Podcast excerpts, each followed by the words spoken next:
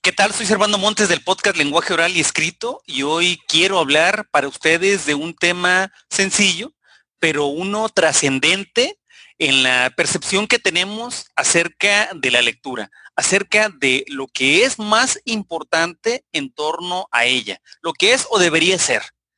Eh, algo así como, como el fin último, como el objetivo final.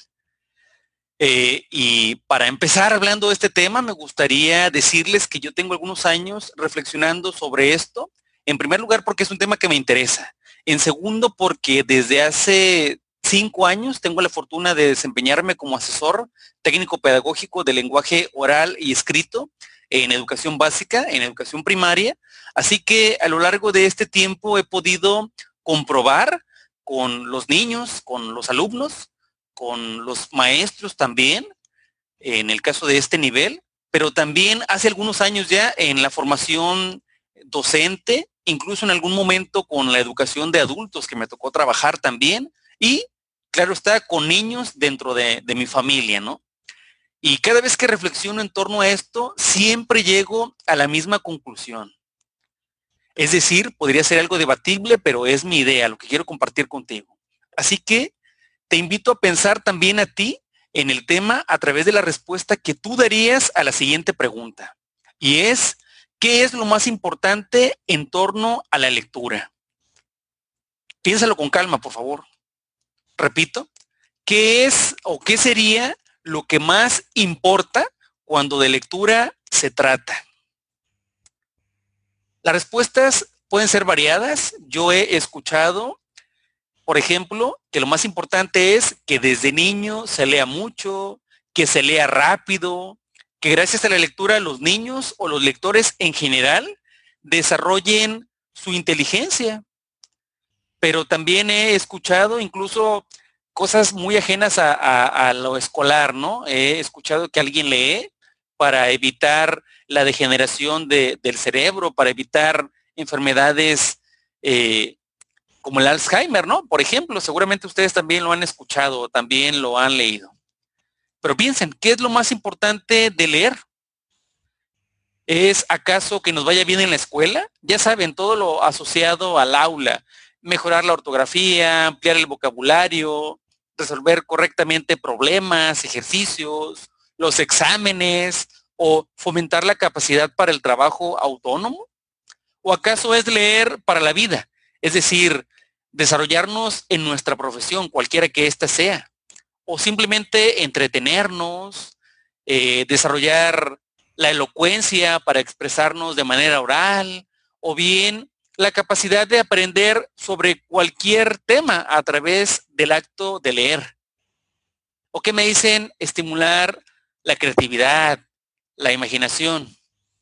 O tal vez la preferida de los maestros, desarrollar la comprensión lectora. Yo honestamente creo que no. Creo que eso que dije es importante, sí. Y quizá lo dije de manera desordenada, claro está, porque cada eh, respuesta sería la correcta para una persona, ¿no? Pero la manera en que lo formulé yo, eh, la manera en que realicé la pregunta, me parece que lo cierto es que todo lo mencionado es de carácter secundario, porque lo primero lo más importante que desde mi punto de vista debemos tomar en cuenta, el objetivo final de la lectura, pues, es que se desarrolle el gusto, el verdadero placer por leer, sin más.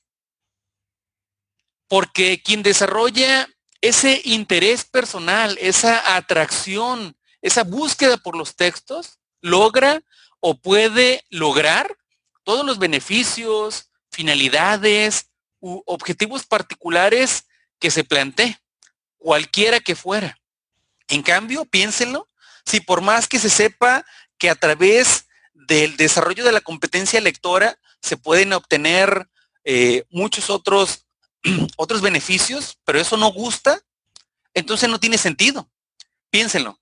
¿De qué sirve, por ejemplo, que, que un niño, un alumno o cualquier persona comprenda perfectamente lo que lee si para llegar a ese proceso fue tan difícil que ahora le causa una aversión por leer. Y aunque algunos piensen que en este mundo moderno la, lectura vaya perdiendo su lugar como uno de los principales medios para acceder a nuevos conocimientos, por ejemplo, con la competencia con los medios audiovisuales, el video, eh, por ejemplo, que está popular hoy.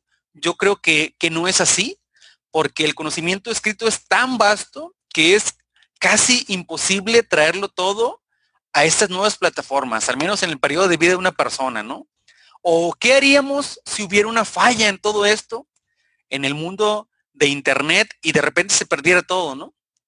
Pero bueno, volviendo al tema, quien desarrolla la competencia de la lectura y luego la pone en práctica, no solo porque conoce su utilidad, sino porque además de ello le gusta, tendrá entonces ese impulso natural por leer, tal como hacemos con las cosas que disfrutamos.